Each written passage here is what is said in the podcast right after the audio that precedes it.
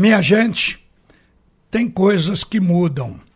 Eu, por exemplo, não sabia que a drenagem do Náutico tinha se deteriorado com o tempo.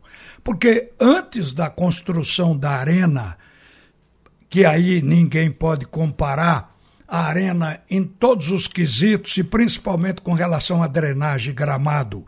Está na frente de todo mundo e se compreende porque foi um estádio feito para uma Copa do Mundo, é um estádio moderníssimo com tecnologia em construção e também é, internamente em todos os setores, até os elevadores são diferentes. Então o que a gente imagina é que é, o que tenha mudado no Náutico foi manutenção do seu sistema de drenagem, porque o Náutico era considerado a melhor drenagem dos três, melhor do que a do esporte, melhor do que a do Arruda. E olha que eu estou falando isso porque o Náutico pediu o campo do Santa Cruz para jogar hoje com o Vasco, porque a sua drenagem não ia dar conta. Segundo a meteorologia, das chuvas que ainda estão caindo no Recife. E antigamente eu até perguntava quem viu a drenagem do Náutico quando ela foi construída, coisa que a gente quer saber, até porque serve de história para se contar no futebol. E se dizia que é porque o Náutico estava com o gramado feito em cima de um solo arenoso, arenoso profundo, que a água batia e escoava. Solo de areia diferente do solo de barro. Quando o solo é argiloso, embaixo da grama, automaticamente que a argila, o barro, ele impermeabiliza o solo. A água não desce, ela fica ali. Então, fácil, fácil, aparece a lâmina d'água. Mas no caso do náutico, em solo arenoso, ele absorvia toda a água. Isso mudou. Quer dizer, além dessa parte do solo embaixo, tem a drenagem. A drenagem ela é feita com camadas de, carvão, com vários é, produtos, materiais, com brita fininha, mais grossa e tal, que é para gerar o escoamento da água sem levar a terra, sem tirar a grama. E o Náutico agora perdeu nessa questão. O melhor hoje em drenagem é o do Arruda. Mas é óbvio que o Arruda passou por duas reformas nos últimos tempos, inclusive sob a administração do Constantino Júnior, o Santa Cruz teve duas, duas fases de, não chamo reconstrução do seu gramado, mas de manutenção do gramado, onde se mexeu na drenagem. E aí o Santa Cruz hoje é quem está oferecendo o campo, justamente depois de um jogo no domingo, contra a equipe, quando o Santa jogou contra o Sergipe e ganhou aquele jogo. O jogo de ontem, do Sub-17 do esporte contra o Sub-17 do Palmeiras e esse jogo do Náutico, do Náutico hoje à noite com o Vasco previsto para lá. E o gramado está em boas condições, segundo as observações, segundo as informações passadas hoje pela manhã. Então eu vejo que mudou nisso aí. O Arruda realmente passa a ter o melhor gramado. Agora, vem a questão seguinte: o jogo o Vasco chegou aqui com muitos desfalques. O Náutico eu achava que estava justamente no sentido contrário, recebendo do departamento médico e, portanto, da transição, o Camutanga, o Júnior Tavares, o Haldane. Aliás, Camutanga e Haldane só ficaram fora de um jogo. Agora, Júnior Tavares não, está mais tempo. O último jogo do Júnior foi contra o Vila Nova mas esses três estão disponíveis. Eu só não sei se o técnico Roberto Fernandes vai utilizá-lo de cara. Mas, se utilizar e eles tiverem condições de jogar, eles vão colocar o time do Náutico é, em condições favoráveis. O time do Náutico melhor do que na partida anterior, que ele ganhou do Brusque, naquela vitória com o Brusque acho que o Náutico ficaria até melhor para o jogo com o Vasco. E quero dizer a vocês que o lado psicológico ele é importante em futebol. Então, quando você diz que o time tem condições de ganhar e o jogador assume isso, isso funciona.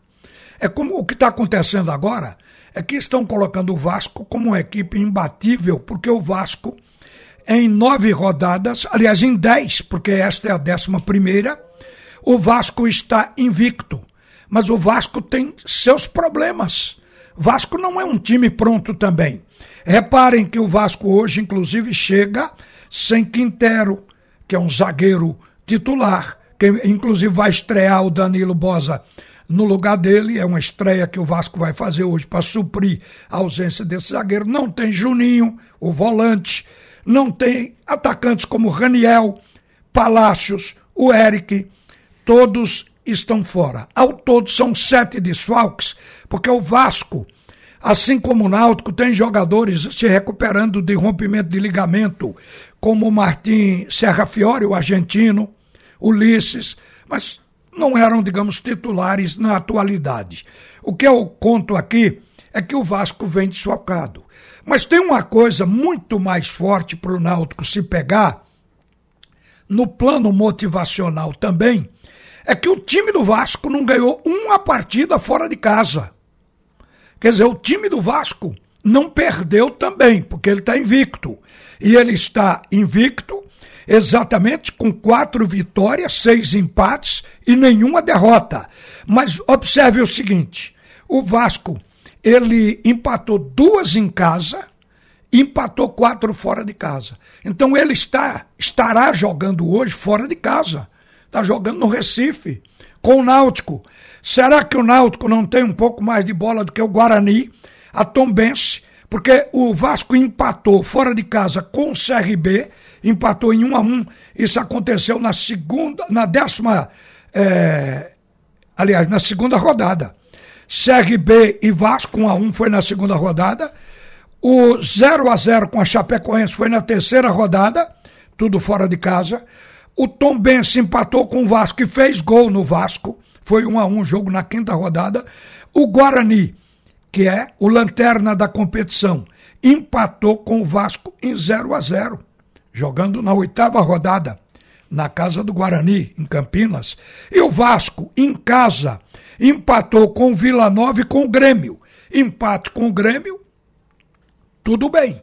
O Grêmio é time grande, fez uma grande partida, o Vasco resistiu, mas o que eu quero dizer é que não tem nenhum pavor de jogar com o Vasco, principalmente jogando como mandante, que é o caso do Náutico.